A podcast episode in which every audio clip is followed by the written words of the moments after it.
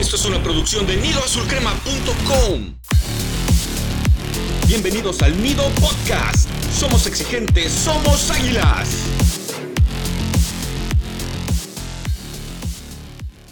¿Qué tal comunidad azul crema? Les damos la bienvenida al noveno episodio de la quinta temporada del Nido Podcast, traído hasta ustedes por su página favorita, nidoazulcrema.com. El día de hoy estamos menos frustrados, hasta un poco más alegres que en anteriores semanas, ya que por fin las Águilas de la América lograron un triunfo en el Estadio Azteca, el primero del año, y se acercan a una unidad de repechaje. Sin embargo, aún falta mucho trabajo y hay camino que andar antes de pensar en una posible clasificación, así que hay que aprovechar cada jornada que queda.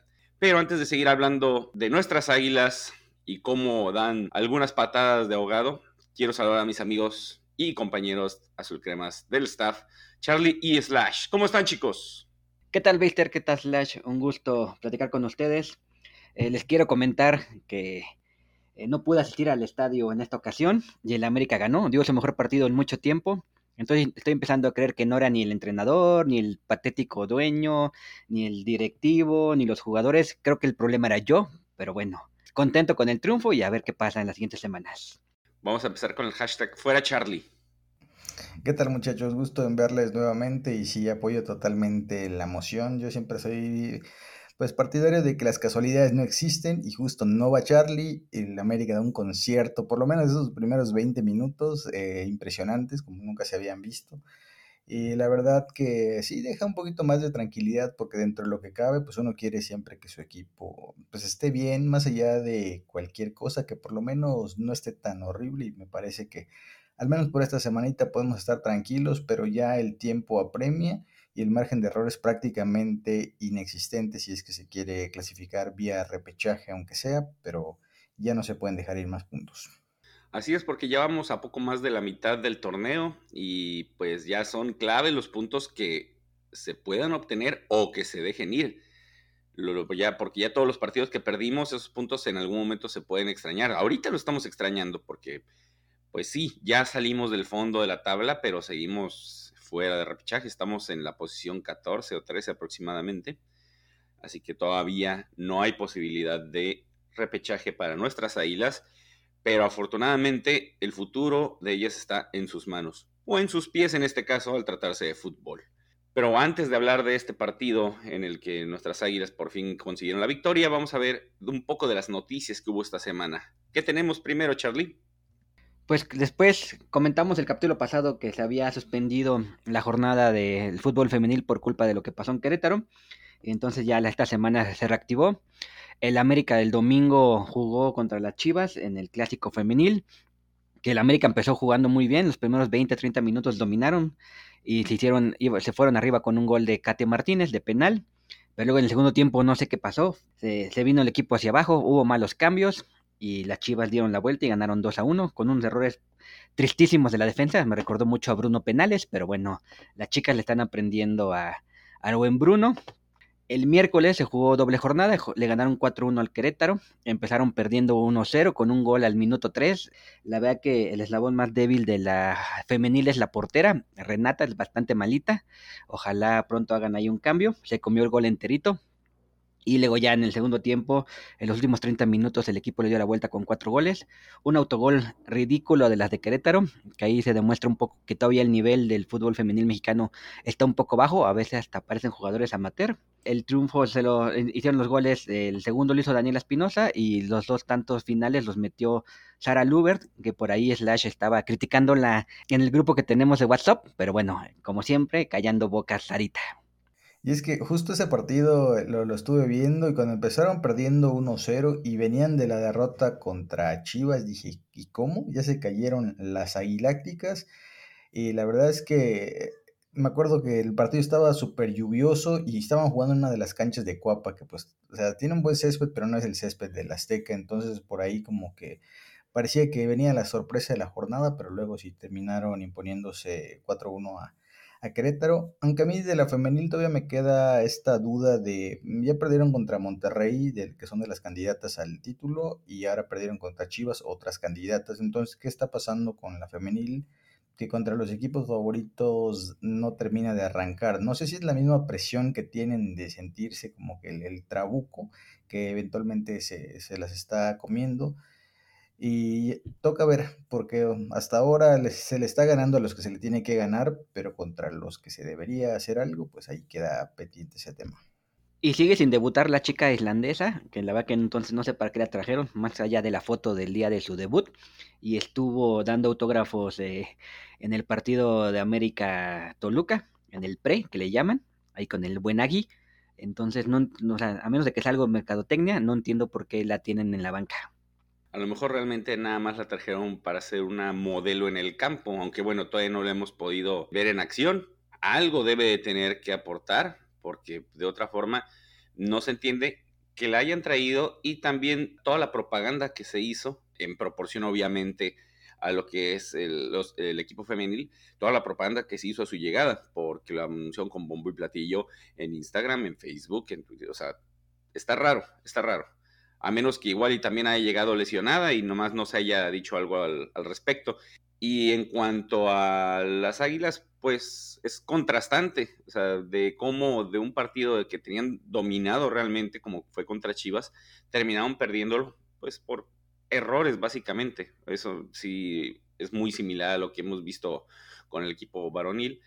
Y luego cómo terminan goleando en la siguiente jornada. Esperemos que haya menos sub y bajas y sea un poco más constante, obviamente, en el buen accionar porque sí, sí se ve que hay talento que está por encima de la media de lo que es eh, el resto de los equipos femeniles, pero les falta ese pequeño salto de calidad para sobresalir por encima de los demás. Y ya para cerrar, el América va cuarto general con 22 puntos, justo abajo de los que comentó Slash, Monterrey, Tigres y Chivas. Entonces sí, no ha podido con los que están arriba. Y bueno, para cerrar el cierre de Charlie, este, yo lo que escuché de, la chica islandesa, que no me acuerdo su nombre, Andrea algo, era que no la pidió el técnico este Craig, que tampoco me acuerdo su apellido, creo que es Harrington, pero aparentemente como que quien la trajo fue Claudia Carrión, que es como la presidente deportivo del América. Entonces, como que, pues, o sea, eso es lo que se rumora, no quiero que se tome como que sea lo confirmado, pero pues tiene sentido. La chica llegó ya hace como dos meses, ya, ya ni me acuerdo, y no ha jugado un solo minuto, entonces es, muy raro. Aunque nunca voy a ser partidario de los entrenadores que como yo no lo pedí, mm, que no juegue nunca, o sea, por lo menos ponle un partido a ver qué trae. Sea, son de esas cosas que tienen los entrenadores que, que tienen un ego muy grande y se creen dueños de los equipos cuando ellos son empleados y, y, si te están trayendo herramientas para potenciar a tu equipo, lo menos que puedes hacer es probarlas. O sea, si, si esa es la razón, me parece patético de parte del técnico no darle oportunidad. Ahora si es otra cosa, pues estaría cool que lo digan, para no estar siempre especulando. No nomás para complementar, el nombre de la chica irlandesa que es mediocampista es Andrea Rand Haugsdottir, que sí es medio complicadito. Pero sí, esperemos que en algún momento le den una oportunidad y ver qué es lo que puede ofrecer, porque esperemos que pueda ofrecer algo, porque ya ven que también en América, yo creo que en todos sus niveles son expertos en contratar petardos y, ¿por qué no? Petardas también. Sí, es querido Beister. Entonces, vámonos con la siguiente noticia, ya sobre el, hablando del primer equipo. Eh, en tu DN, Fernando Ortiz, actual técnico interino, pues confirmó que se va a quedar como entrenador para el resto del torneo. Esto ante pues, múltiples rumores que decían que el bigotón La Volpe iba a estar de vuelta. La realidad es que yo creo que La Volpe ya no está para dirigir. O sea, yo entiendo que él puede sentirse con ganas todavía. O sea, cada quien es libre de hacer lo que se le pegue la gana en esta vida pero no creo que fuera lo que, la, lo que el América necesitara en este momento. Entonces, ahí se, se confirmó a Fernando Ortiz y justo le preguntamos a la comunidad azul crema, pues, qué les parecía esta decisión de mantenerlo todo el resto del torneo. Las opciones era una, bien, no hay prisa, la segunda es mal, todavía hay chance, o sea, todavía hay chance en el torneo, y la tercera es estoy indeciso o indecisa. Abrumador fue el mal, porque todavía hay chance en ese torneo con un 64%. Eh, la siguiente opción que más votada fue la de bien, no hay prisa. O sea, uno de cada cuatro americanistas cree que no hay prisa para elegir al nuevo técnico. Y un 11% no está tan seguro de si esa es la mejor decisión. Ojo, esto fue antes del partido contra Toluca. Ahora, después de ver a la naranja amarilla, entonces eh, yo creo que esos números van a cambiar porque a veces, digo, eh, cierta parcialidad de la afición es así. Cuando ganamos, wow, empieza a ser todo positivo y cuando perdemos, es échenle gasolina a todo e y el fútbol no es tan así. O sea, pero bueno, al final cada quien lo, lo vive como, como se le pegue la gana. Al final, este, se dice que el América quiere al Arcamón sí o sí. Entonces hay que esperar. ¿A ustedes qué les parecería el Arcamón, muchachos? Yo, la verdad, soy antitécnicos de moda. No creo que sea lo que necesita el América. No estoy diciendo que lo odio ni que quiero que le vaya mal, porque a veces cuando dices que no quieres a alguien es lo odias, quieres que nos vayamos al demonio con él. Y no, simplemente no me parece todavía que tenga las credenciales para estar en Cuapa, pero ¿qué dicen ustedes? Yo no critico o alego que no tenga capacidad Larcamón, pero al igual que tú, yo siento que no es el técnico o el perfil del técnico indicado para el América. Primero que nada, porque está haciendo un muy buen trabajo con Puebla, pero con todo respeto, es Puebla. Puebla no tiene los reflectores, Puebla no tiene la presión constante que América tiene semana a semana o todos los días prácticamente. Además de ser un técnico bastante joven, que tal vez el tipo de jugadores que hay en este momento en el América pudiera no darle el soporte o el apoyo, porque al verlo casi casi de la misma edad no lo vayan a querer tomar en serio. Hablando esto de los egos que tenemos en el América. A mí, el simple hecho de que estén obsesionados, porque al parecer es una obsesión de Santiago Baños, de que es o es Larcamón o es Larcamón, se me hace muy mal, porque te está cerrando las posibilidades tú solo y eso es lo que ha traído tantos problemas, de únicamente tener una sola opción, de que si no consigues al Arcamón, por alguna razón de que él tal vez no quiera irse, porque él está en libertad de, rechazar la oferta del América, por más que las águilas estén dispuestas a pagar la cláusula de rescisión, que estamos, eh, creo que es alrededor de entre un millón o millón y medio de dólares, que me quedo pensando, ¿no deberías de usar eso mejor para reforzar tu plantel en vez de tenerte que traer algún a un entrenador que ni siquiera sabes que te va a funcionar, es porque es un volado. Lo está haciendo bien con Puebla, pero no es un hecho que con América lo vaya a hacer igual de bien. Porque no es nada más traerte el técnico, tienes que traerte a todos los elementos que el técnico necesite para poder hacer funcionar su sistema. Y si tú ya desde ahí estás diciendo, va a ser el Arcamón y únicamente el Arcamón y nada más que el Arcamón, si él no quiere, no vas a tener un plan B y vas a terminar contratando a otro Fernando Ortiz o vas a terminar contratando al primero que se presente ahí.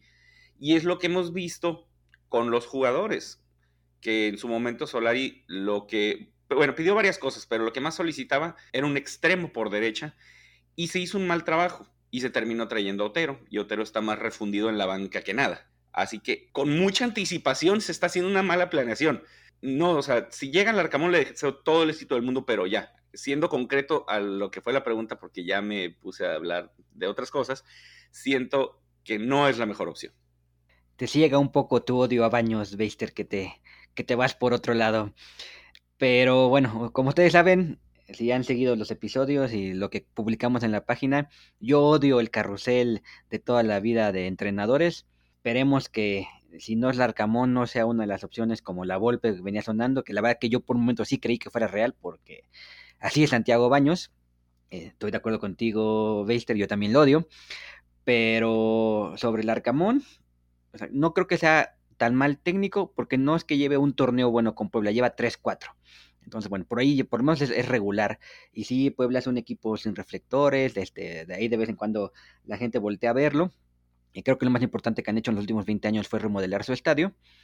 Pero, o sea, si lo van a traer, hay que armarle un buen plantel, como comentaron, y también armarle un buen cuerpo técnico. O sea, si está chavo, ya sabemos que hay jugadores como Bruno Valdés, Richard Sánchez, que se imponen. Santiago Solari, que era una, una persona que venía del vestuario del Real Madrid, no pudo y terminó saliendo entonces, ponerle gente en el cuerpo técnico, gente de la institución que también siempre yo he apoyado, un Alex Domínguez, un Monito Rodríguez, un Gonzalo Farfán, gente que sepa cómo se maneja el equipo y, valdría la pena eh, que, si se va a hacer ese experimento, pues haga bien, ¿no? Eh, todo parece indicar que sí se va a hacer, están necios y Baños no va, no se va a detener por dinero.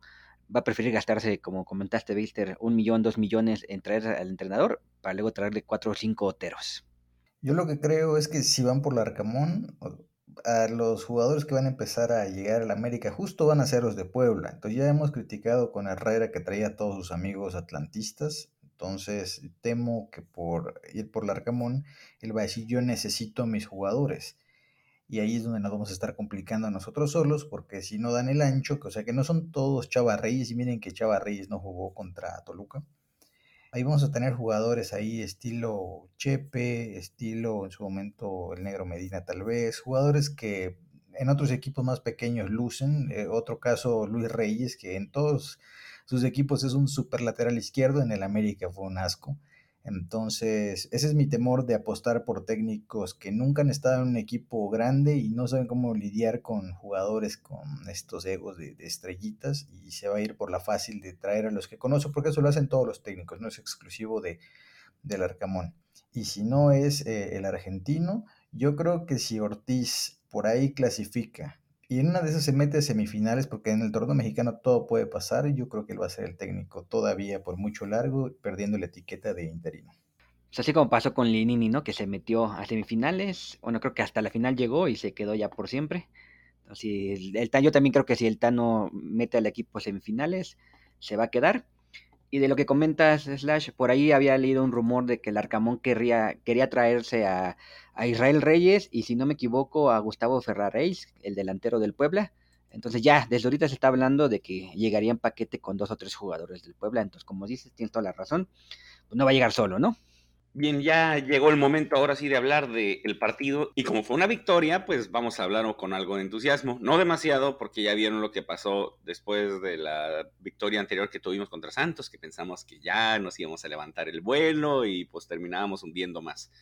Pero al fin, América gana en el Azteca, tres goles a cero, marcador abultado que pudo ser peor, América resolvió este partido en los primeros 20 minutos, parecía una verdadera locomotora, parecía, como dijo Slash, la naranja mecánica pero pintada de amarillo, parecía el Barcelona. ¿Dónde había estado este América las primeras 10 fechas? Fue un dominio avasallador, América era amo y señor durante la primera parte del primer tiempo y prácticamente todo el partido. Nada más que la intensidad mayor se vio en los primeros 15-20 minutos, donde resolvieron con goles, primero de Roger Martínez, después un golazazazo de el ídolo de Slash, Diego Valdés, y finalmente un gran gol también de Alejandro Sendejas tras un pase globeadito de esos que yo me aventaba en la preparatoria y en la universidad de Henry Martín.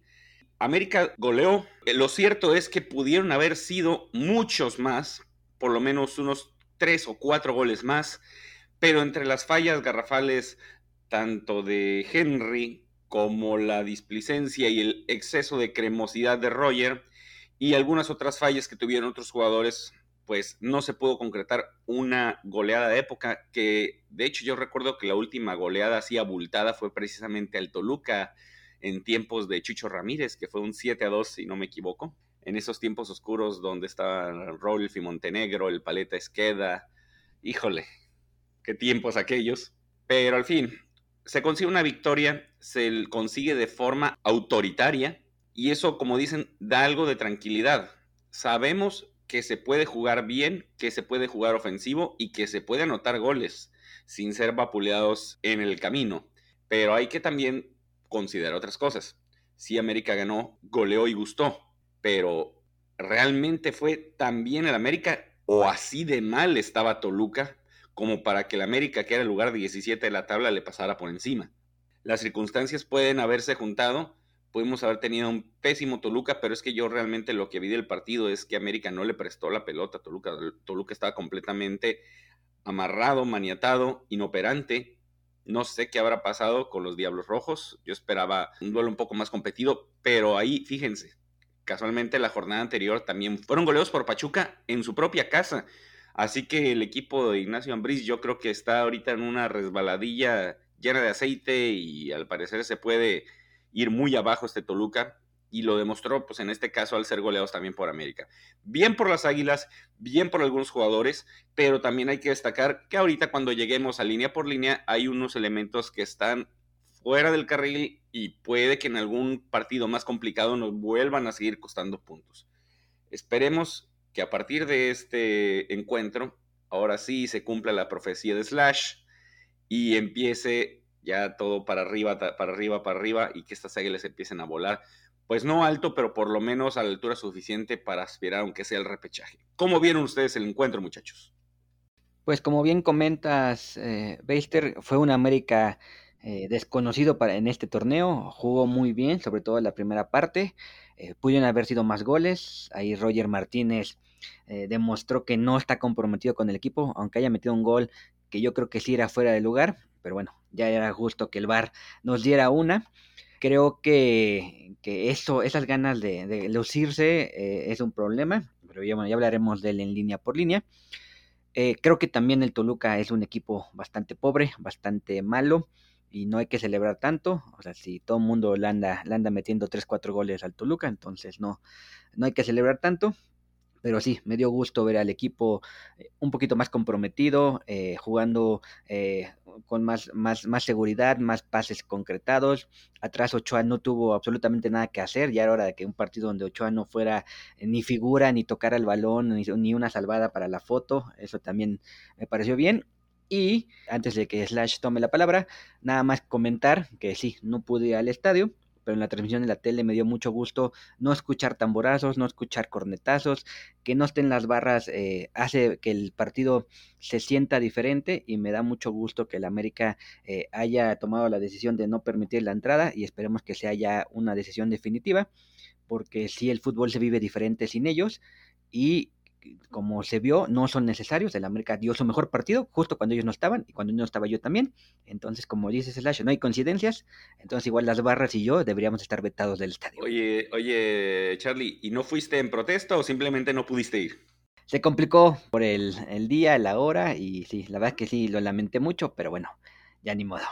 Y es que con respecto a las barras, eh, me parece que de alguna manera como que secuestran el ambiente, o sea, como que si no estás metido en la barra, como que tú en tu butaca normal, como que, o sea, no, no te contagia para estar apoyando a full como cuando no están ellos, porque, o sea, eh, se vuelve ese ambiente, o sea, cuando no están se vuelve ese ambiente familiar y la gente sabe que son los protagonistas en apoyar al equipo, como cuando están las barras se le deja todo a ellos como que yo me puedo sentar a tomar mi cerveza, total que el aliento viene de la cabecera. Entonces me parece que, está mejor así, sin las barras y que sea todo el estadio el que se involucre. O sea, es una cosa que la verdad sí me gustó.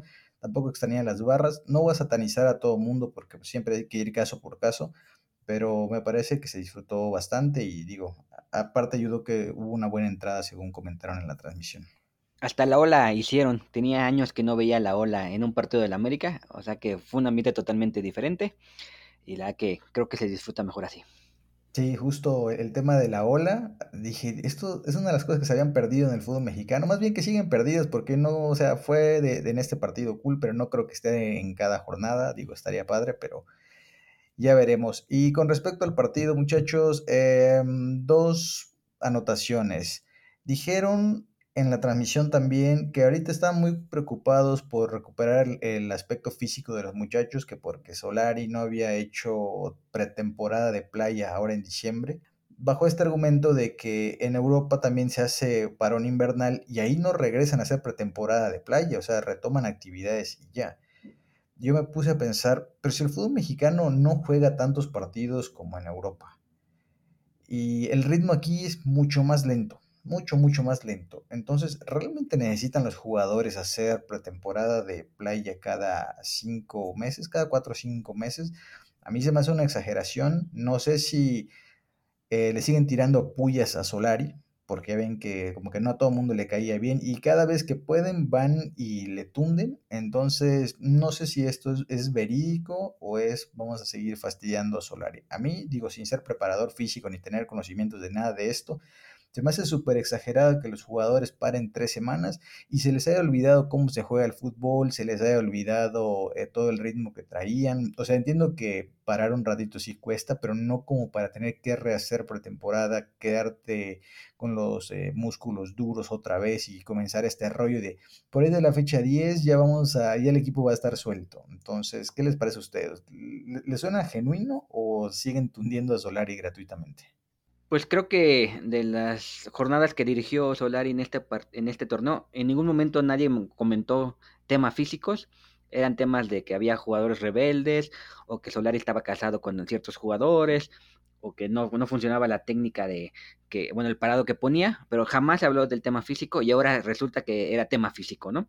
Creo que va más por, eh, por lo que comentas, que hay que darle dos o tres llegues a, a Solari y al cuerpo técnico anterior, eh, porque nunca, nunca fue queja el tema físico. había muchas otras quejas, pero el tema físico nunca fue una de ellas, entonces no creo que vaya por ahí. Y como dices, bueno, pararon un, no, a lo mucho pararon un mes y sí hubo pretemporada, fue diferente, pero sí hubo, entonces eh, no creo que, que, a fuerza haya que ir a la playa, ¿no? Entonces, si, si siempre van a la playa y nunca son, y no son campeones, entonces, ¿qué pasó, no? Entonces, está, es, absurdo que, que, por un, una vez que no hayan ido a la playa, no haya el equipo no haya funcionado cuando estaba Solari. Hay detalles también es que, pues, como dicen, el, el jugador de este lado, el jugador latinoamericano, como que tiene ciertas costumbres y a lo mejor ellos ya vieron algo como, aunque no sea realmente necesario, ellos a lo mejor ya se impusieron a que necesitan ese tipo de trabajo de playa en este caso, pero yo también voy más por el hecho de que están tratando de hacer leña del árbol caído con respecto a Solari, porque si bien en anteriores gestiones como con Herrera, recordemos que el trabajo era bastante deficiente con Giver Becerra, porque no había jornada que no tuviéramos lesionados. Y entonces sale Herrera, sale Giver Becerra, llega Solari con su equipo y se acaban las lesiones, por lo menos las lesiones que salían de la nada y que eran recurrentes. Aquí las lesiones que empezaron a salir, fuera de las de Pedro Aquino, que ese tipo se lesiona siempre y solo, pues eran ya realmente ya eran muy pocas, salvo pues del, cuando a Bruno Valdés le cayó encima el toro Jansen, o cuando Santiago Naveda también le cayeron encima y estuvo fuera sin mes, pero esas son lesiones que son comprensibles, son circunstancias de un mismo partido. Aquí yo, yo sentía que con Solari y su equipo técnico se estaba haciendo en la cuestión física un trabajo bastante bueno, así que no siento que eso fuera un problema antes. Ahorita están buscando ya nada más por dónde tirarle y pues no sé, a lo mejor por simplemente el hecho del cambio de, rutina o el cambio de ejercicios o el cambio de disciplina que están teniendo, pues dijeron, ay, mira, de repente le cambiaron esto y está funcionando un poquito mejor. Ah, entonces ese era el problema. Están tirándole pedradas a Solar y no entiendo por qué. Si, ok, tuvo un, un mal inicio y terminó siendo despedido, pero no es como que se ha ido en malos términos, por lo menos con la directiva. Él, ante todo, pues fue un caballero desde principio a fin y pues de momento no ha hablado mal de la directiva, salvo que ustedes se hayan enterado de otra cosa. Pero ya no tendrían, si ya no está con el América, ya no tendrían por qué estar hablando de él. Nada, pero ya conocemos a la prensita en México que a quien les cae bien siempre le mandan flores y a quien no les cae bien le pegan con un tubo, así de, de patético es. Y la segunda cuestión que me gustaría debatir con ustedes es la formación ahora que intentó Ortiz 4-5-1. ¿Creen ustedes que lo que puso contra Toluca es lo mejor que tiene el América? O sea, diríamos que es nuestro plantel superestelar.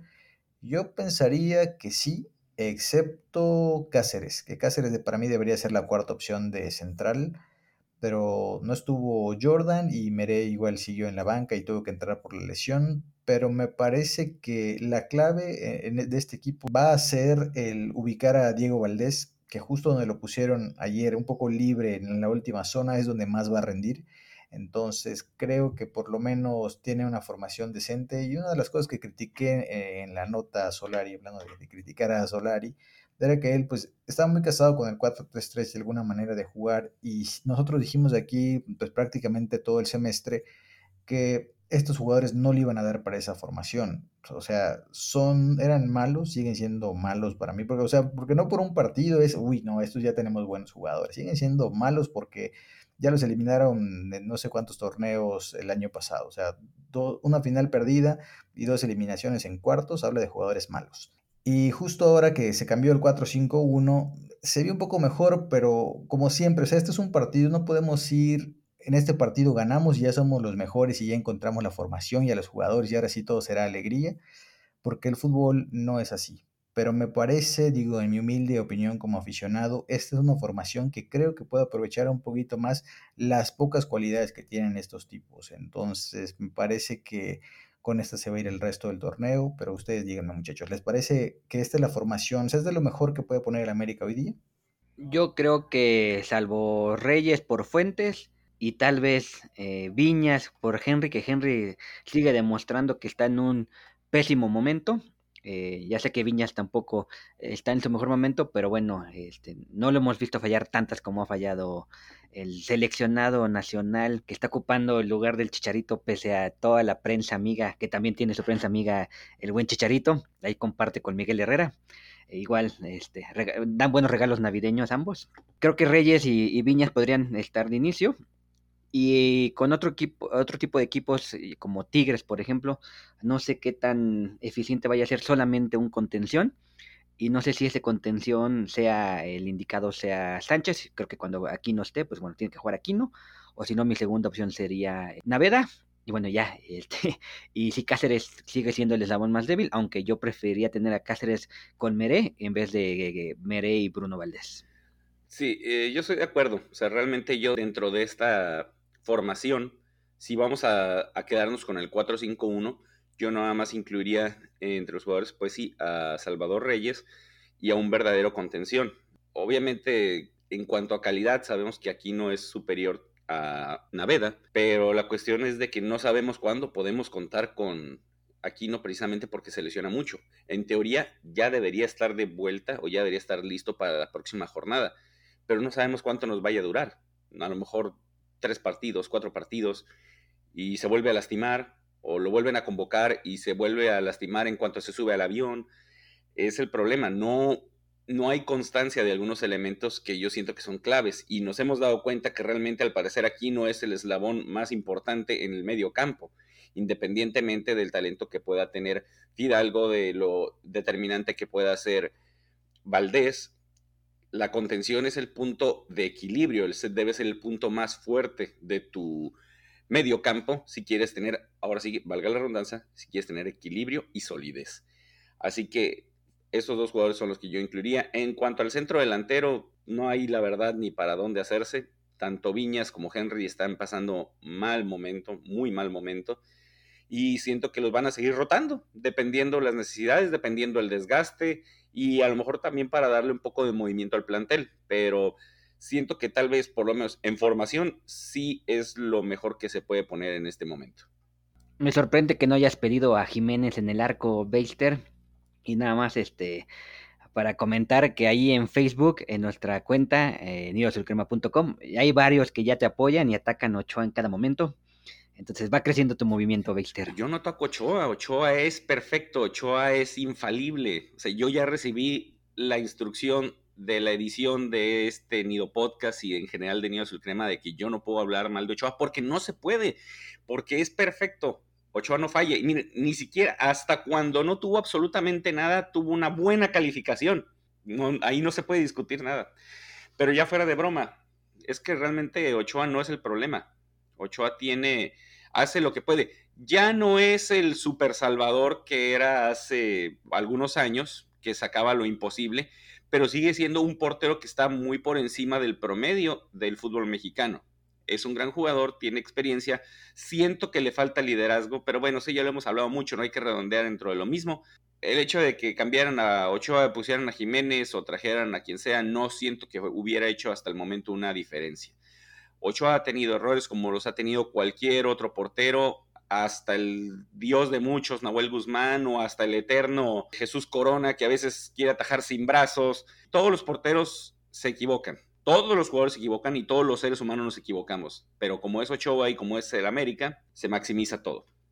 Así es, querido Beister. Yo nada más quería apuntar de, de Viñas y de Henry que, que, esos tipos no están en mal momento, esos viven en, en, mal momentos, es algo perpetuo ya para ellos. En serio, entre los dos creo que no tienen ni siquiera 15 goles en, una, en un año natural de fútbol. Estás hablando de dos jugadores y de los dos centros delanteros del América, cuando pues, en épocas pasadas teníamos al titular que era, pues tal vez no era campeón de goleo, pero estaba ahí presente. Y el sustituto normalmente te hacía 5 o 6 golecitos, pero estos tipos, o sea, tú le, pedirle 5 o 6, ya suena hasta mucho, porque no le hacen gol a nadie. La verdad es que son patéticos y bueno, lo dije en algún episodio anterior, para mí los jugadores que más le costaron la cabeza a Solari fueron Aquino y sus malditas ausencias, que, nunca está el tipo, y Henry con sus múltiples fallas. O sea, si, si, esos dos hubieran estado uno certero y uno no lesionado, hoy todavía seguiríamos con el viejo Solari, pero ya está, hay que cerrar ese capítulo y listo, o sea, se, trajo a la mesa porque lo estuvieron tundiendo y a mí no me gusta que hagan eso, o sea, el tipo ya ni está en México y siguen por encima y, y ya, o sea, es triste cómo se maneja la prensa en este país. Ahora vamos a escuchar la opinión de nuestros colaboradores del staff, Pete y a Torres. Hola, ¿qué tal amigos del Nido? Aquí el Pete.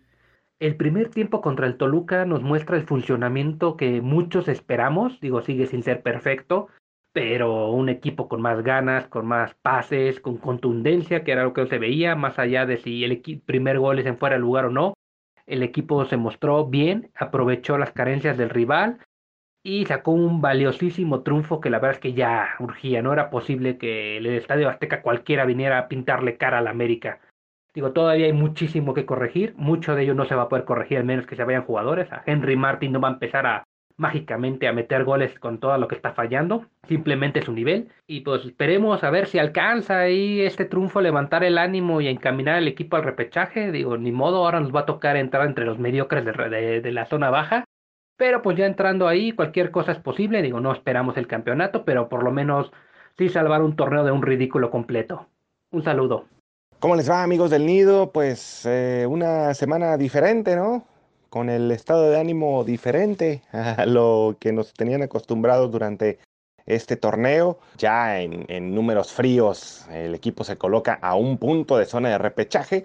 Después de esta muy buena exhibición en los primeros 30 minutos del partido eh, y esta victoria de 3 a 0 ante el Toluca. Pero bueno, deja un gran sabor en lo referente a pues, estar nuevamente consiguiendo tres unidades, pero siempre hay peros y somos la afición que más peros pone en el fútbol mexicano, pero porque estamos conscientes de la exigencia que tiene nuestro equipo. Terrible lo de, lo de Henry Martínez nuevamente.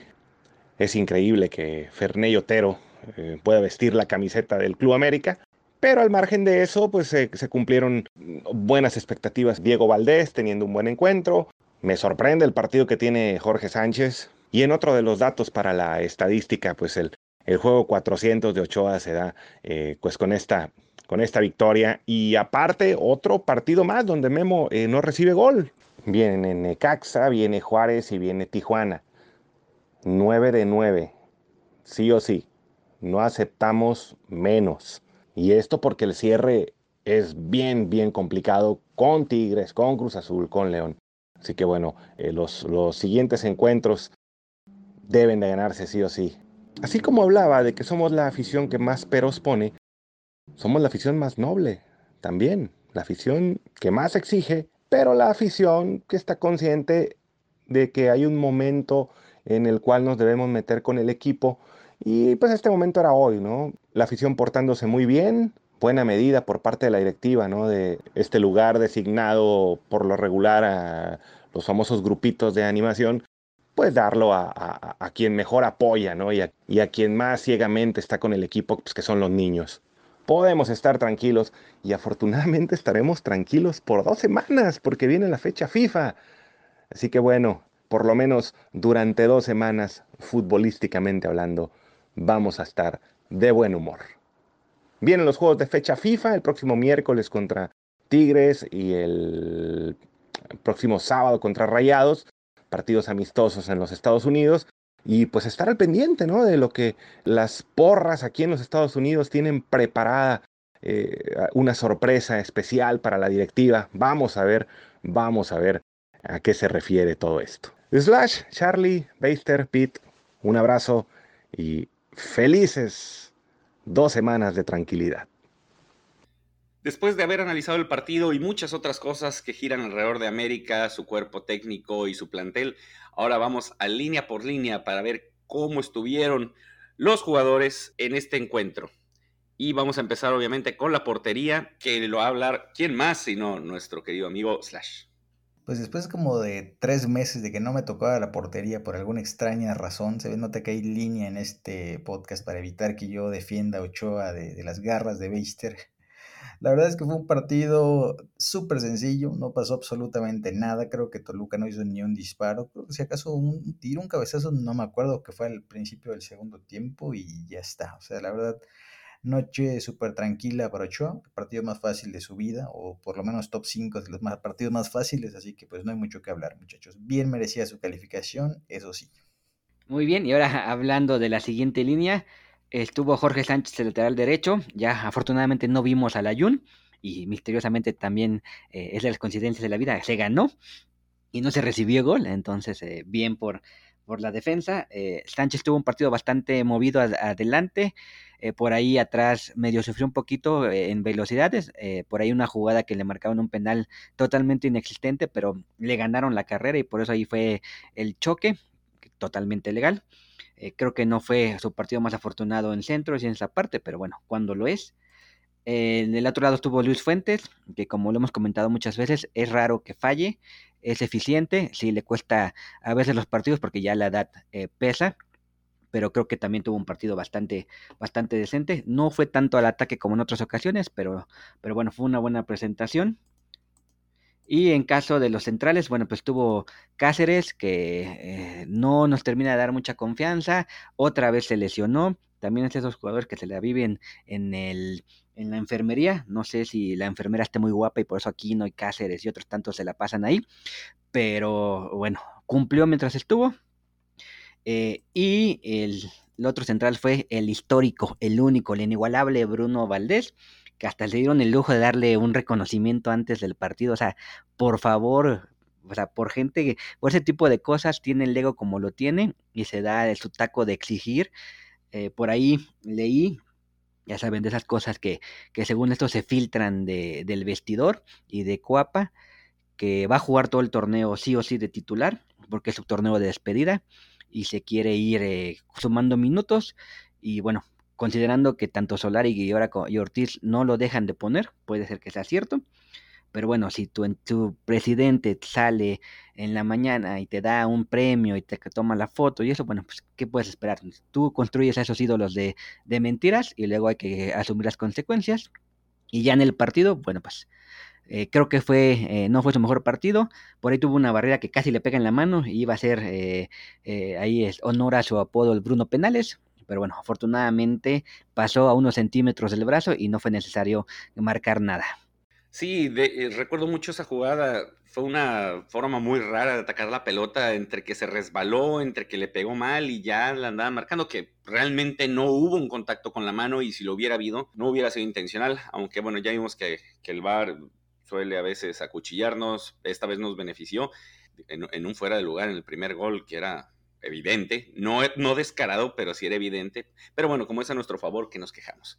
Hablando ya de la siguiente línea, que fue la contención, en este caso el Tano Ortiz decidió darle la oportunidad como titular a Richard Sánchez, mandando a la banca a Santiago Naveda, que como les comentábamos en episodios anteriores, eh, si bien es contención natural y si bien está recuperando poco a poco su nivel, le falta cierta intensidad y a lo mejor no estaba haciendo el escudo tan seguro que se necesitaba. Por alguna extraña razón, Ortiz decidió que Richard Sánchez era el elemento indicado y no lo hizo mal, a pesar de que realmente no es su posición natural. Ha jugado en algunas ocasiones, ha sido habilitado como contención, pero él es un, más un volante de vuelta, volante mixto. Pero en fin, el desempeño del cachorro fue aceptable, obviamente no debemos de esperar que ya vaya a ser una constante, esperemos que mejore un poco, porque calidad la tiene, pero tiene más apatía y tiene más estos aires de diva que a mí me tienen fastidiado. y a pesar de todo tuvo un buen partido, tuvo un gran porcentaje de sus pases acertados y casi todos eran pases hacia territorio enemigo, que eso es lo importante, que sean pases un poco más relevantes. Completó 60 de 65 de estos pases y de entre ellos tuvo cinco pases largos correctos, que eso es algo que también tiene el paraguayo, eh, que es un buen trazador, tiene un pie educado. Ya era tiempo de que lo pusiera al servicio del equipo. De hecho, cuando fue el gol de Diego Valdés, muchos pensamos que él iba a ser el cobrador porque lo enfocaban más a él que al chileno, pero al final llegó, le terminó ganando la partida en esa, pero lo vimos presente en ambas zonas. Siento que a pesar de, como les comento, no ser un contención natural, hizo un buen trabajo, frenó mucho de la llegada que tuvieron los jugadores de Toluca, ganándole la partida a elementos como Claudio Baez y Jordan Sierra. Hizo un buen recorrido en todas las líneas y fue el iniciador de los ataques americanistas haciendo bien esa doble función, porque también a lo mejor era arriesgado jugar con un solo contención, pero ante la exhibición que, que hizo Toluca, pues realmente no, no fue tan exigido. Fue bien cobijado por el resto de sus compañeros. Eh, en este partido siento que Richard Sánchez lo hizo bastante bien. Esperemos que si ya se va a quedar como titular, tenga un poco más de constancia en el buen fútbol, no en quejas, no en apatía, no en desplantes de vivo. Pues a mí me parece justo lo que acabas de, comentar con respecto a esta apuesta de Ortiz eh, poniendo a Richard como contención. Me parece que es muy arriesgado porque el tipo no es contención nominal. Y aquí ya hemos dicho mil millones de veces que, digo sin exagerar, que cuando no tenemos un 5, el América sufre horrores contra Toluca no se vio mal porque justo el Toluca no existió. O sea, ahí está la, gráfica de quién tuvo el balón. El Toluca no lo tuvo nunca. O sea, los paseamos todo el, el partido. Ahora bien, vienen Necaxa, Bravos y Cholos. Contra estos tres equipos que están bastante mal, también se puede mantener a, a, Richard de contención, pero ya en la recta final contra León, Tigres y Cruz Azul, dudo que sea la mejor idea y afortunadamente quiero pensar que aquí no ya va a estar para esos partidos lo cual nos podría dar cierto margen a favor, porque ponerlo a Richard ahí no me convence tanto, más allá de que los siguientes partidos son eh, ganables en el papel, aunque aparentemente para el América ya nada es ganable. Nada más para eh, cerrar tu comentario del 5 slash, de los 3, 4 jugadores que más extrañan en los últimos años, en su momento fue Molina, luego Guido, y bueno, y Marche que es portero, pero de esos tres, dos eran 5 y hemos sufrido siempre cuando se nos va el contención bueno que tenemos. Así es, solo quiero decir que a diferencia de Beister, yo no extraño a Marche. Se queda pudriéndose en el porto y se pierde el mundial por mercenario. Vaya, vaya, aquí no hay que ser negativos, no hay que tirarle tierra a nadie y sobre todo a un jugador que fue clave durante su estancia en el América como Marchesín, la verdad. Fue uno de los mejores jugadores, y no es que el mejor. De hecho, ya se hizo un artículo al respecto sobre los últimos cinco años del América y varios coincidimos en eso. Pero bueno, tu amor ciego Ochoa hace ver con malos ojos a Marche y es comprensible, Slash. Pero citar hechos no es tirarle mala voluntad a nadie. Él se quiso ir al Porto porque la Champions y porque iba a ser titular en Argentina. Y ni es titular en Argentina, ni juega Champions. O sea, cada quien tiene que hacerse cargo de las decisiones que toma en esta vida. Él apostó por una mejor vida, vamos a llamarle, en las Europas. Y ahí está, si no le salió, pues ni hablar. Porque si esas vamos de que como jugó bien aquí, entonces ¿por qué estamos reventando a Bruno? Si Bruno igual fue importantísimo para el último campeonato donde hizo un montón de goles y ahora es histórico. O sea, ¿por qué a Bruno sí lo matamos cuando llegó a ser importante en su momento y a Marche hoy lo tenemos en un altar? Porque Marche se fue en, Marche se fue en buen nivel, se fue en su mejor nivel y, y quedó con una buena imagen del América. Bruno Valdés se ha encargado de dañar su imagen porque sí, a mi gusto, en su momento se convirtió en uno de los mejores centrales del fútbol mexicano y, ¿por qué no?, uno de los mejores centrales en la historia del Club América. Pero su desempeño en los últimos dos, tres torneos ha ido a la baja. Esa es la diferencia. Marche se fue, bueno, obviamente no se puede ver el lenguaje de señas, pero Marche se fue así a lo alto y Bruno está bajando, bajando, bajando, bajando, bajando, porque el talento se supone que lo tiene, pero el rendimiento que ha tenido Bruno Valdés en los últimos meses, o si no es que ya un par de años, ha, sido muy malo. Y antes de pasarte la pelotita, Charlie, si a esas vamos, pues también en su momento Ochoa dejó al América por querer buscar una oportunidades en Europa y no veo que lo haya satanizado por eso. Bueno, antes de que siga la discusión, y sí, este, qué bueno que no se puede ver el lenguaje de señas, porque si no, ya nos hubiera censurado gobernación. Pero bueno, ahí para el capítulo de bloopers y cosas que no salieron al aire podrán verlas. Y sí, en lo que estoy de acuerdo es que Bruno, él solito se encargó de matar lo que ya había ganado por no saberse ir a tiempo, que eso es algo común en el América. Estos que ganan algo, se, luego se sienten dueños del equipo y ya no se quieren ir nunca porque es yo ya me gané mi estancia por los siglos de los siglos aquí aunque su nivel empiece a deteriorarse como el de Bruno y justo, o sea, ellos mismos mancillan de alguna manera su legado. ¿A poco no la Jun? Exactamente, la Jun es uno de ellos. Incluso el mismo Paul, que aquí saben que yo detesto con todo mi corazón, sus primeras campañas no fueron para nada malas, pero después de 2014, el incidente con el turco, el tipo debió retirarse ya del fútbol porque dejó de existir, o sea, se volvió una avenida legendaria y todavía jugó cinco años más costándonos cualquier cantidad de goles. Entonces, la gente en su mayoría lo recuerda así como el, ay, el cachorrón, campeón de no sé qué tanto, el lateral, claro que no. O sea, una cosa es que tú le tengas cariño a un jugador y otra cosa es que sea la octava maravilla como me quieren vender a, al famoso Paul. Entonces, los jugadores, no sé por qué, o tal vez sí sé por qué. O sea, ¿a quién le gusta admitir que, que ya es un veterano que ya no juega igual?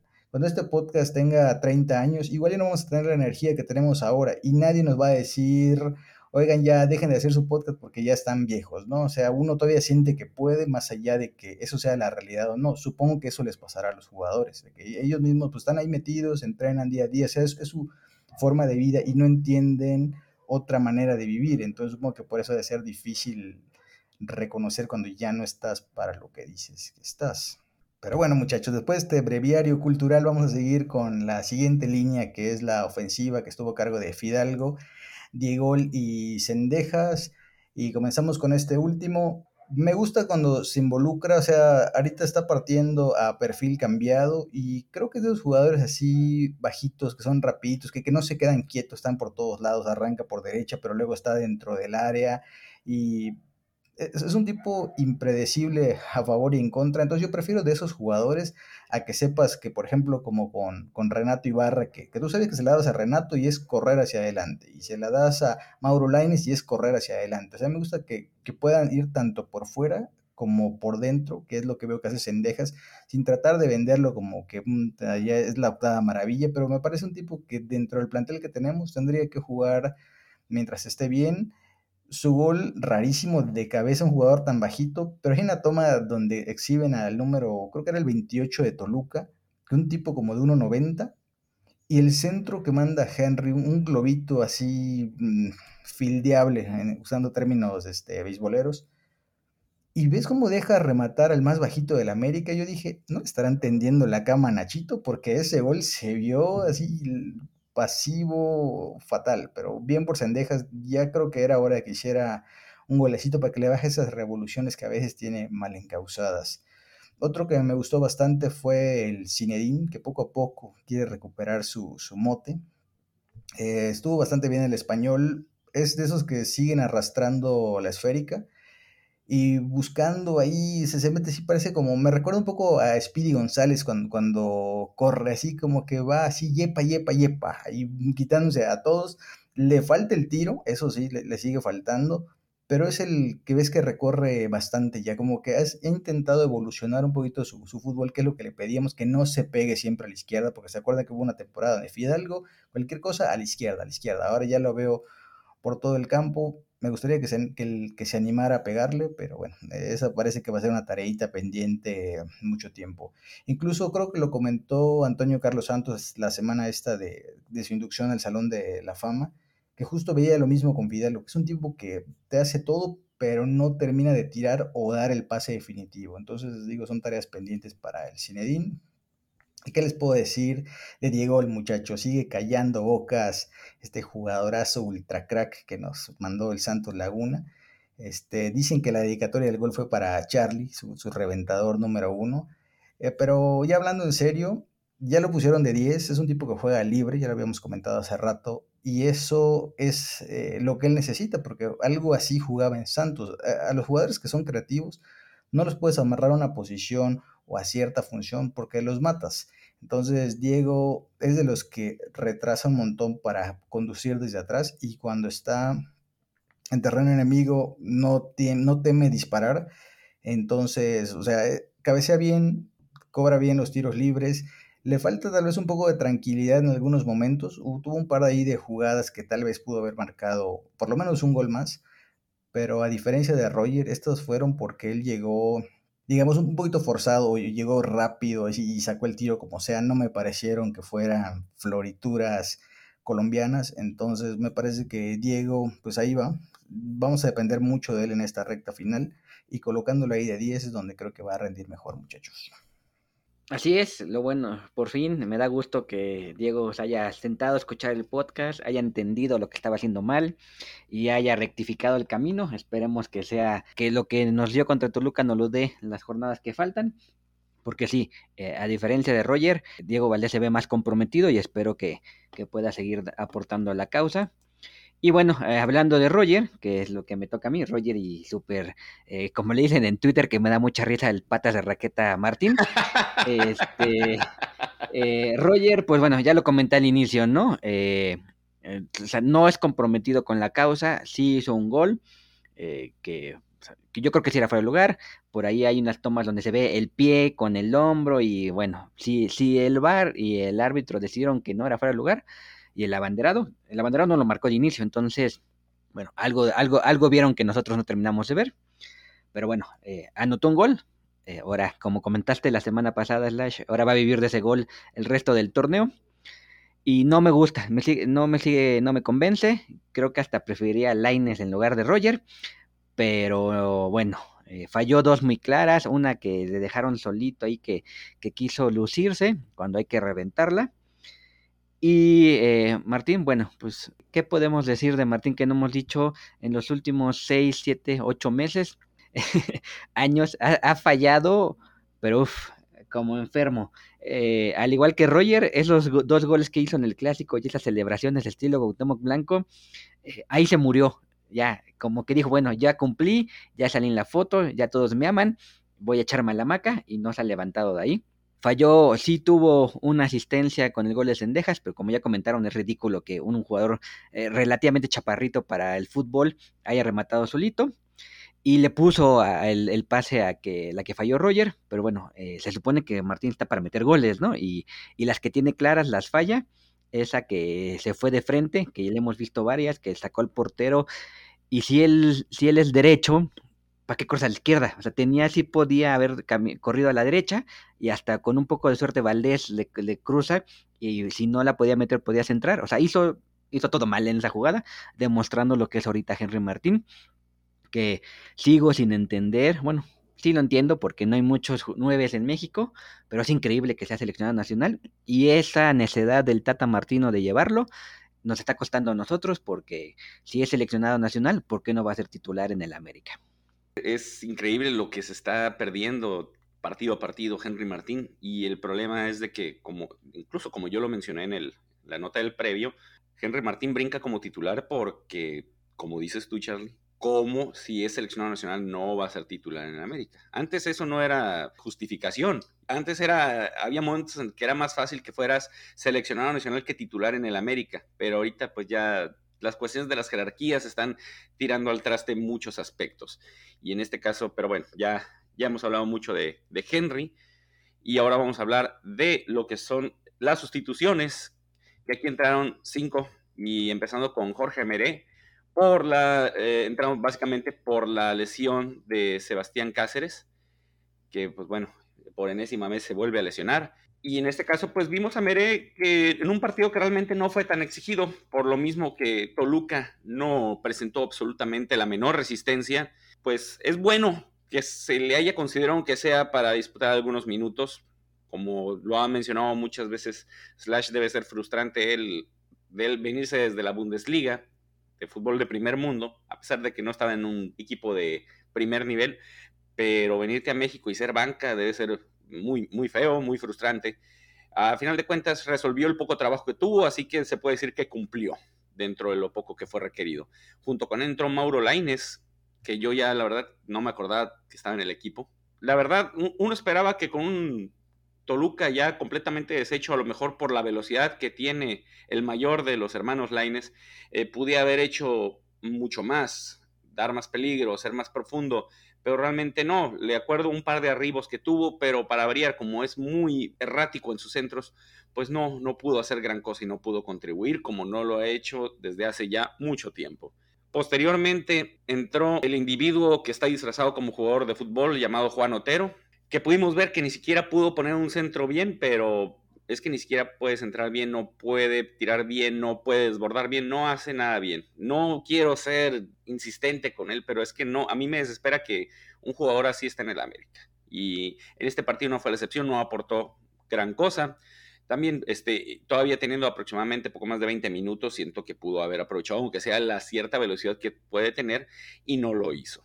Junto con él entró Federico Viñas, que, híjole, qué, cosas si hubiera tenido él la mitad de las oportunidades que tuvo Henry Martín en el partido, a lo mejor pudiera haber eh, tenido más relevancia, pero el uruguayo entró cuando estaba paseando más la pelota, no tuvo oportunidad realmente de tirar a puerta. Se le ve la, la garra, se le ve el esfuerzo, pero al final no pudo contribuir nada. Esperemos, esperemos que para el siguiente partido, tal vez no que lo den como titular, sería buena opción también que lo estuvieran rotando si ninguno de los dos está funcionando, pero por lo menos que le den un poco más de tiempo y sobre todo que le den las mismas oportunidades que Henry, porque Henry tuvo para hacer por lo menos dos goles y pues en este caso Viñas no tuvo ni una. Y al final, pues nada más como anécdota, pues entró Karel Campos, que ya tenía rato que no, que no lo veíamos, que si esas vamos, eh, y recuerden que en un partido amistoso fue elemento de la selección nacional y pues yo esperaba que, a pesar de que fue una convocatoria muy bizarra esa, porque utilizaron a muchos elementos que realmente no eran vistos con, en la época del Tata Martino, pues bueno, oye, Cadel Campos por alguna extraña razón fue considerado y desde entonces creo que ya no lo habíamos vuelto a ver en el campo vestido de águila.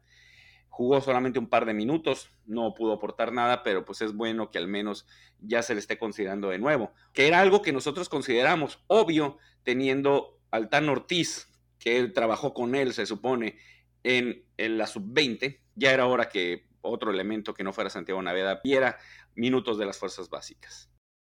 Y bueno, ya después de haber analizado a lo que fue línea por línea y a todos los participantes de este encuentro, vámonos con nuestra sección de héroes y villanos, que bueno, ya era tiempo de que tuviéramos un partido en el que fuera tal vez un poco más fácil elegir a los héroes.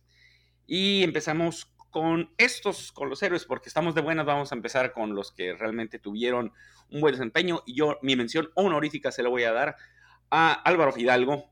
¿Por qué? Porque se convirtió en ese motor que tanto necesitamos, se le vio muy dinámico, se le vio muy participativo. La cantidad de pases que tuvo, obviamente correctos, fue algo bastante destacable. Tenemos aquí que completó 73 de 75 pases correctos y 9 de 9 en sus trazos largos. Estadísticamente fue bastante bueno, pero aparte el dinamismo que imprimió durante todo este partido fue notable y eso se percibió en lo avasallante que fue el América, sobre todo en el primer tiempo, que sabemos que a Fidalgo se le suele acabar el gas en cierta parte del partido, pero en este caso cuando estaba a toda velocidad el español se notó en la forma en la que estaba funcionando el América gran exhibición de Fidalgo, esperemos que sea constante y no sea ese sub que suelen tener algunos jugadores y que también estaba cayendo en eso, el buen alias Zinedine Fidalgo. El héroe del partido, pues no va a ser otro que el gran Diego Valdés, gran gol que se aventó, golazazazo, ya era hora que alguien que no fuera Richard Sánchez cobrara de esa forma los tiros libres. Mucho dinamismo, se perdió por ahí una bastante clara, pero no, o sea, sabemos que fue ahí por mezcla de circunstancias, pudo haber hecho un par de goles más. El chileno se ve que ya está entrando en compenetración con sus compañeros, se siente más acoplado y el hecho de que lo hayan puesto libre, como comenta Slash, hace aprovechar más las virtudes de un jugador que te puede hacer de todo porque es hábil con la pelota, es bueno de tirando de media distancia, es bueno poniendo pases largos, pases filtrados, abriendo el juego es un jugador muy completo en la ofensiva. Y en este juego tuvo la oportunidad, tal vez también tuvo mucho que ver la displicencia del medio campo y la defensa de lo que es Toluca, pero al final de cuentas eso no es problema de él ni de nadie del América y aprovecharon esto, que ojalá hubieran sido más goles, pero mucho del buen accionar ofensivo de las Águilas fue por el desempeño de Diego. Gran partido, esperemos muchos más de estos. Yo, a diferencia de ti, Beister, le voy a dar la mención honorífica a Cendejas. Creo que tuvo un partido bastante regular, eh, anotó un gol y viene como que se está recuperando del partido donde salió expulsado, no está tan acelerado, eh, se vio más cómodo y bueno, si este va a ser el Cendejas que vamos a tener, pues bienvenido y bueno, por eso se lleva la mención honorífica. Y si el héroe del partido sin dudas es Diego, Diego Valdés, buen gol, estoy intentando recordar, a ver si ustedes se acuerdan, no me acuerdo cuándo fue el último gol en tiro libre de, antes del de, Diego Valdés. No sé si Richard Sánchez en algún, en el, cuando fueron campeones, pero la verdad es que no me acuerdo cuándo fue el último gol de antes de este. Y tuvo un buen partido, sí, por ahí se falló un, dos, pero bueno, eh, venía ahí medio, pues, medio forzado, no, o sea, pero bueno, no se le puede criticar si, si, hizo un, un, buen gol y tuvo muy buenas participaciones. Y le voy a dar el premio de gracias por participar y, y síguelo intentando, chavo, a Juan Otero. Sí, es una calamidad, la verdad. Pero bueno, como en estas nuevas generaciones, todos se llevan un trofeo. Muy bien, muchachos. Pues yo voy a coincidir con Beister. Eh, mención honorífica para Fidalgo. Me gustó porque el partido anterior había quedado duda sobre si realmente ya estaba fastidiado y me gustó verlo compenetrado otra vez y bueno, ya todo lo que hemos platicado a lo largo del episodio. Y la mención igual para Diego, que cada jornada se empieza a ver mejor. Necesitamos que no vaya a empezar a dar bandazos de, gitano, que realmente se mantenga el resto de, la temporada en buen nivel, porque literalmente, o sea, de él sí pudiéramos depender ahora en lo que terminamos de conocerlo. Por ejemplo, de, de Roger, ahí sí, aunque puede ser tal vez más técnico, más explosivo, la verdad es que con Roger yo no apostaría nada, ni, ni siquiera una botellita de agua, porque es tirar tu agua y morirte de sed.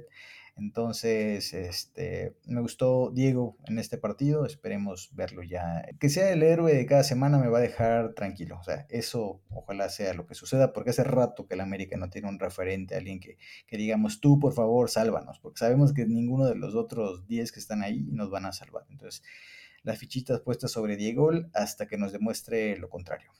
Y bueno, hablando de, contrarios, pues, nos toca hablar de los villanazos, que yo no entiendo cómo en un partido tan fácil pueden haber villanos, pero es que algunos se las ingenian.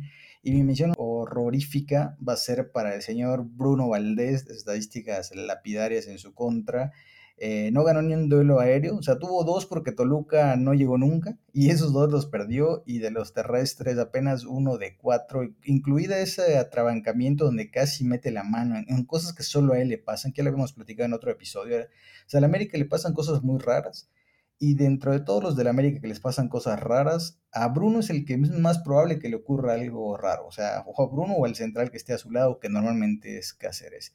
Entonces, el paraguayo se las ingenia para fastidiarse él mismo, así que para él va mi mención horrorífica.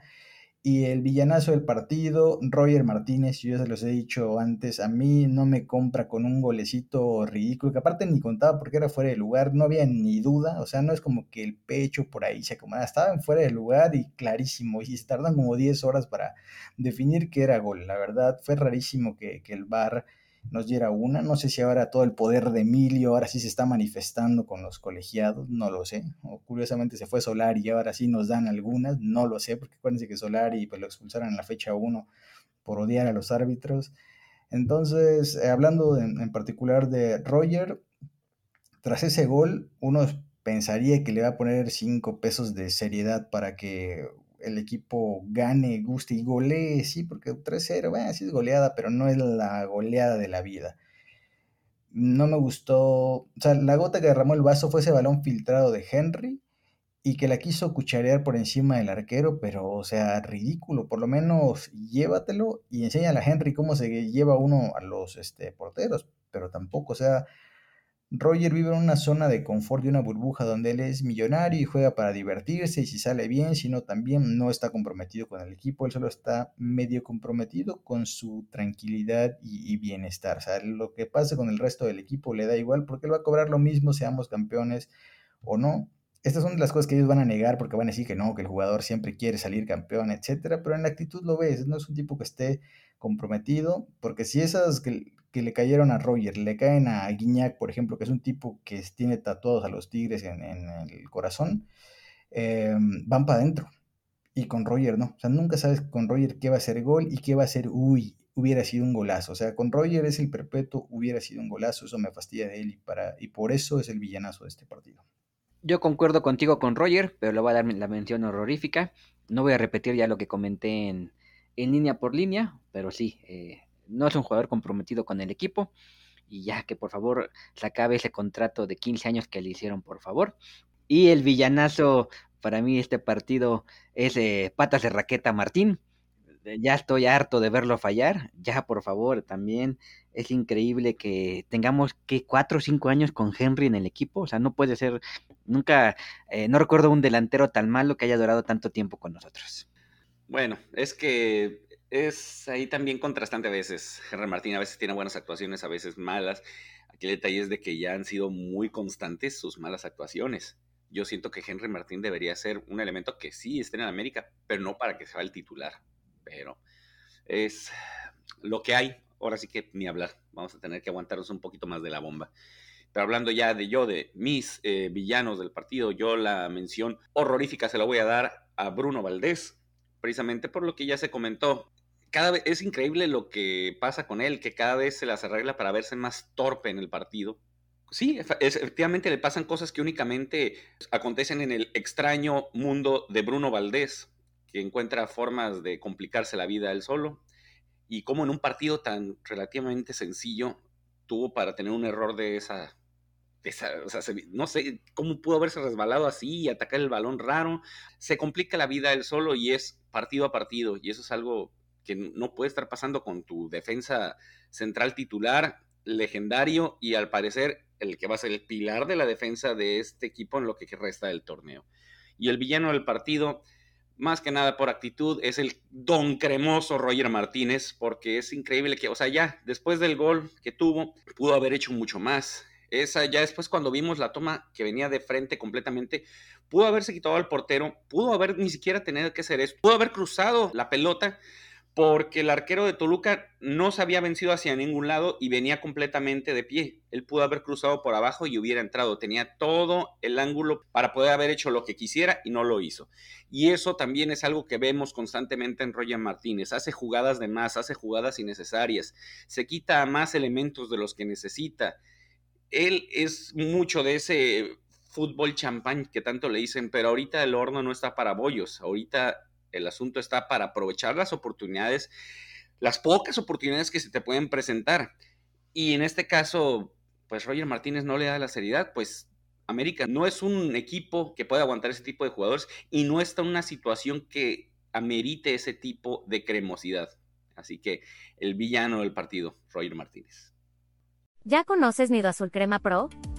Es la membresía que te dará acceso a todo el contenido creado por tus amigos de Nido Azul Crema.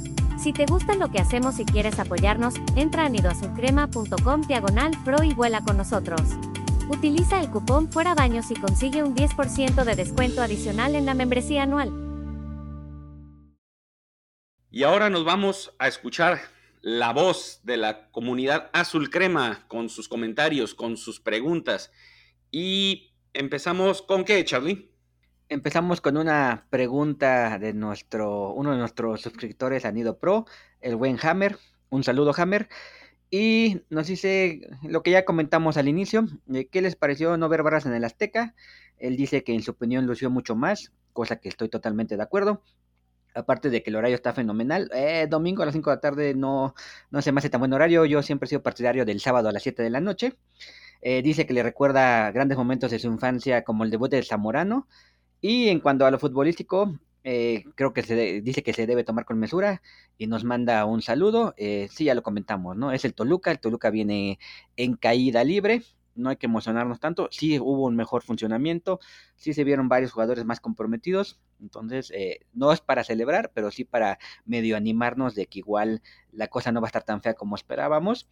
Y de las barras, pues ya, no, no nos vamos a repetir. A mí me gustó mucho y espero que siga así. De acuerdo con el buen Hammer, yo también eh, recuerdo mucho el, debut de Zamorano, para mí es inolvidable porque no lo vi gracias a Sky. Entonces, una fiesta trae por fin un figurón legendario y su debut marca tres goles. Parecía que nos íbamos a robar la liga en ese entonces y que gracias a Sky por aburrirme ese recuerdo que no es tan positivo como para el buen Hammer. Yo sí tuve la opción de, de vivirlo en el estadio y fue impresionante ese día. Son de esos momentos en que, como dices, te sientes de que ahora sí vamos con todo tardó un poquito el título con Zamorano, pero al final de cuentas sí llegó. Pero ese día fue espectacular cómo estaba el estadio rendido ante Zamorano. Excelente. Ahora sí, vámonos con la siguiente pregunta de Armando, eh, que nos escribe bastante, igual le mandamos un saludo. Dice, deben analizar cómo es que nuestra afición aplaudió hoy al equipo, que si bien se ganó, pues no es para aplaudir porque apenas eh, se ganó después de meses de estar haciendo papelones como local.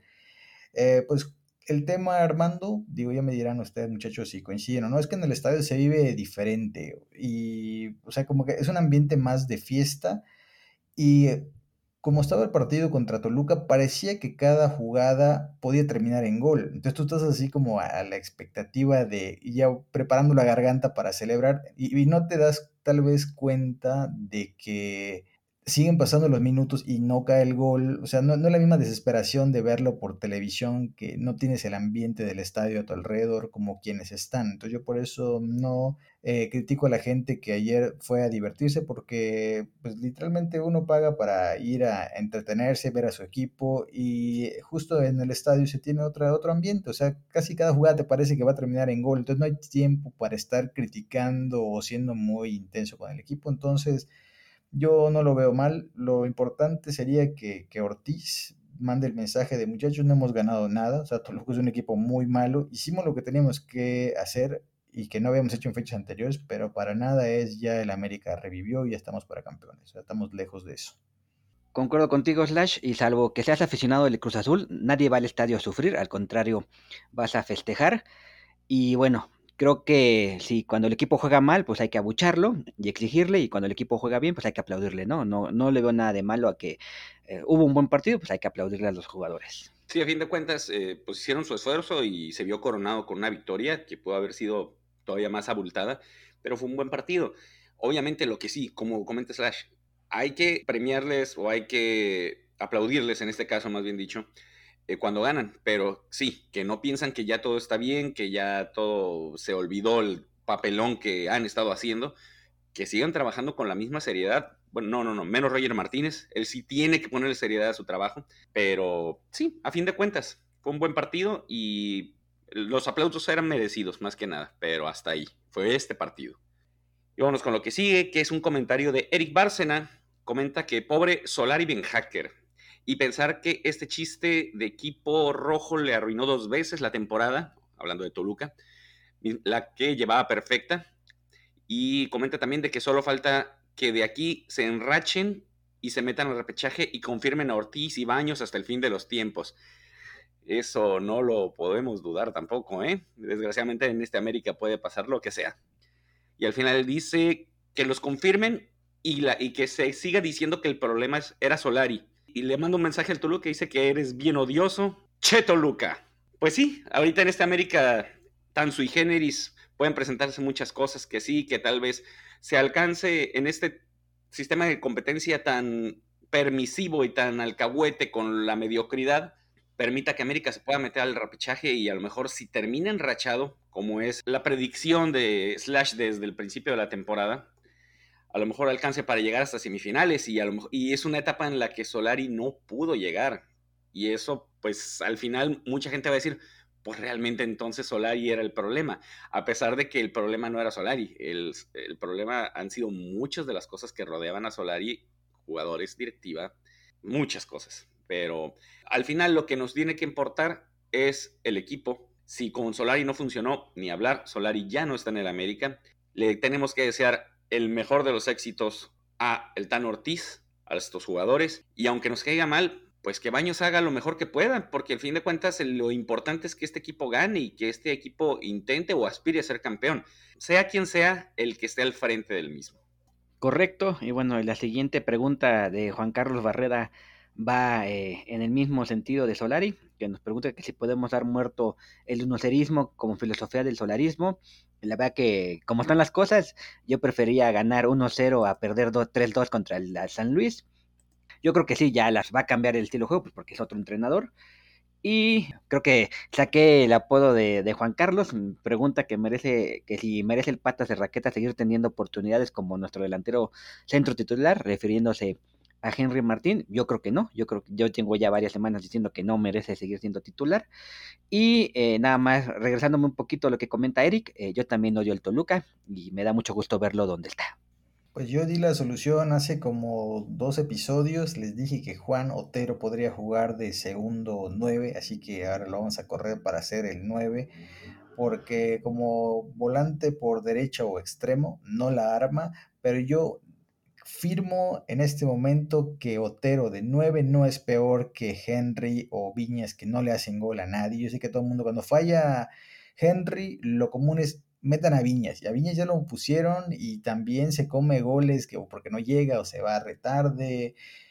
Los dos son un desastre. Yo sí experimentaría con Otero. O sea, ¿en qué otro escenario podemos probar si no es con este torneo que ya está ahí casi al borde de la eliminación? Por lo menos hagamos locuras a ver qué sale bien. Pero seguir intentando con jugadores que no le hacen gol ni al arco iris, como siempre decimos, es seguir siendo necios y me aburre mucho la necedad, sobre todo en el fútbol. No, Slash, pero es que si vamos a experimentar con Otero, entonces que experimenten metiendo a Charlie, o a ti, o a Torres, o a Pete, o a mí. O sea, si esas vamos, si Otero puede estar en América, cualquiera puede estar en el América. Eso es el problema.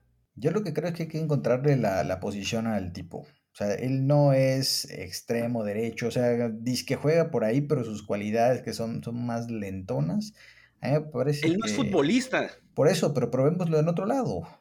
¿Para qué vamos a insistir donde ya sabemos que no rinde? En su casa. Sí, pues cuando se le toque irse se irá, pero pongámoslo de nueve, carajo.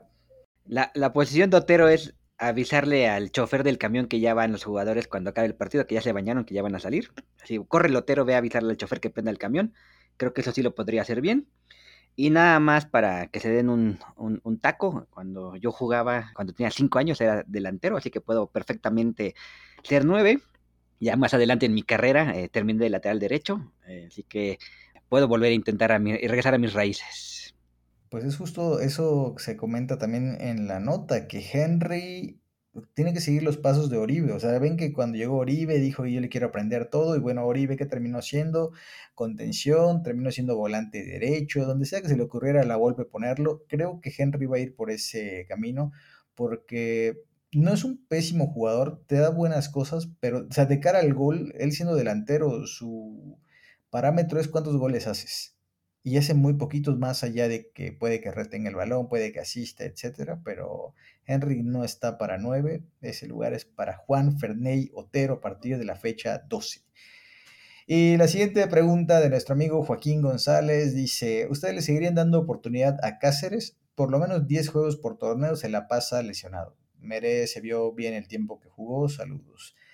A Cáceres no, yo siempre lo he dicho, para mí tiene que ser la cuarta opción, ya es un tipo que era una apuesta, ya nos costó un título de Conca Champions, ya nos costó una eliminación también en Conca Champions, regalándole aquel balón a la salida a Carlos Vela, entonces es un tipo que para el prime time, cuando ya es momento de apretar y saber con quién cuentas, con él no cuentas, y no es que sea algo personal contra él o no, simplemente él con sus actuaciones se ha encargado de decirnos, no estoy listo, no soy la joya que el mundo esperaba, no soy heredero de Diego Godín.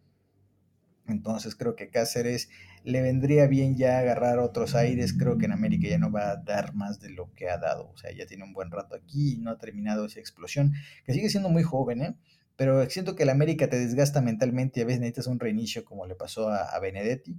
Entonces me parece que si quiere seguir bien su carrera va a tener que ser en otro lado a lo mejor si llega al Arcamón puede irse en paquete por intercambio por eh, Reyes, el central de Puebla. Hay una infinidad de posibilidades, pero sí, siento que ya está desgastada la imagen de Cáceres eh, con América, tanto por las pifias que ha tenido, por también las constantes lesiones. Y ahorita que mencionas Benedetti, que está teniendo un resurgir ahí con Mazatlán, y otro que está teniendo un resurgir es Leo Suárez, ese extremo derecho que tanto se ocupaba, ahora resulta que lo teníamos y nunca lo vimos. Ah, pero sabemos que Uh, Leo Suárez se le dieron muchas oportunidades y aquí no funcionó, así que se entiende que se haya ido. ¿Por qué no funcionó acá? Solamente él lo sabrá. Y ya, finalmente, tenemos una pregunta de Minawi que indica que por fin la Jun sin ver minutos. Coincido. E, era, era, increíble cómo lo seguía manteniendo, pero al parecer ya, ya se dieron cuenta que su mejor posición es ahorita en la banca. Y pregunta que a quién eligen de titular en la lateral izquierda. Eh, obviamente, pues tenemos aquí las opciones de Luis Fuentes o Salvador Reyes. Son características diferentes. Siento que Luis Fuentes es un tipo más sobrio, un poco más de labores defensivas, que no te va a hacer tanto los arribos, pero va a ser más fijo en, cuestión de, cubrir al volante o cubrir al extremo que esté por ese lado, más que andar haciendo ida y vuelta. Eh, sobre todo por la cuestión de la edad, que en ese aspecto pues tendría la ventaja eh, Salvador Reyes, que es un tipo de más ataque, de más ida y vuelta, tal vez no tan efectivo al momento de defender, pero siento que para el tipo de fútbol que se está tratando de aplicar ahorita en América y por las cualidades que tiene, yo me quedaría con Salvador Reyes. Aparte de que ha sido de los jugadores más constantes en lo que va del torneo y del torneo anterior desde que llegó, tanto a la ofensiva como a la defensiva y de hecho se me hizo bastante raro no verlo en el terreno de juego en este partido contra Toluca, ni siquiera unos minutos. No, no sabremos qué, cuál habrá sido el motivo, pero esperemos verlo pronto de regreso. Y finalmente dice que el equipo necesita ajustar en el medio campo y a quién sentarían, si a Richard o a Fidalgo. Pues si estamos hablando de quién cubriría lo que sería la recuperación o la contención, pues yo sentaría a Richard, obviamente a Fidalgo lo pondría a un lado del contención, que si es de tenerlos ya físicamente en plenitud, yo pondría a Pedro Aquino, acompañado un poquito más adelante por Álvaro Fidalgo. Siento que le daría muchísima más solidez eh, a lo que es eh, la recuperación de balón y una chispa de dinamismo, que es una virtud que tiene Pedro Aquino, que si bien es un recuperador nato, también suele adelantar líneas y suele ser un buen repartidor de balones. Eso ayudaría bastante teniendo a un jugador netamente defensivo, pero que también no se le cierra el mundo al momento de repartir el pastel a sus compañeros. Concuerdo contigo en ese cambio en el, en el medio campo, donde me gustaría que tal vez se le dé un poquito más de mérito a, a Luchito Fuentes porque a Reyes lo tenemos todos en buen concepto y a todos nos gusta que va, es un tipo que, siempre le mete, pero me parece que Reyes empieza muy bien los torneos y termina desinflándose un poquito, yo todavía no lo he visto siendo determinante en liguilla, y Fuentes como quiera que sea es un tipo que tiene muchísima experiencia, no cae en la desesperación tan fácil y por lo menos a, Fuentes eh, lo vimos en liguilla en aquella eliminación contra Pachuca, en aquel gol que le hizo a Ustari, que fue un golazo. Entonces, Reyes creo que necesita serenarse un, poquito y aparecer en estos partidos eh, donde hay cierta presión. Se acordarán que en el primer clásico, cuando ya hubo gente de vuelta en los estadios, igual ese clásico lo estuvo fatal, lo jugó mal y entonces son, son como cosillas que tiene eh, Chavita por pulir. Creo que lo puede hacer siempre que se dé cuenta que tiene el problema de que todavía le falta un poquito y no creerse que ya ganó todo porque lo ponen en todas las posiciones y en todas más o menos rinde, sí, pero aquí en el América las figuras se forjan en los momentos de apremio, o sea, no en temporada regular, fecha 7, partido intrascendente. O sea, la gente recuerda a los héroes de liguilla, a los héroes de clásicos y Reyes todavía le falta un poquito para estar ahí en, ese, no sé si un poquito o un muchito, para estar ahí en ese grupo de, gente que vamos a recordar porque fueron verdaderos héroes.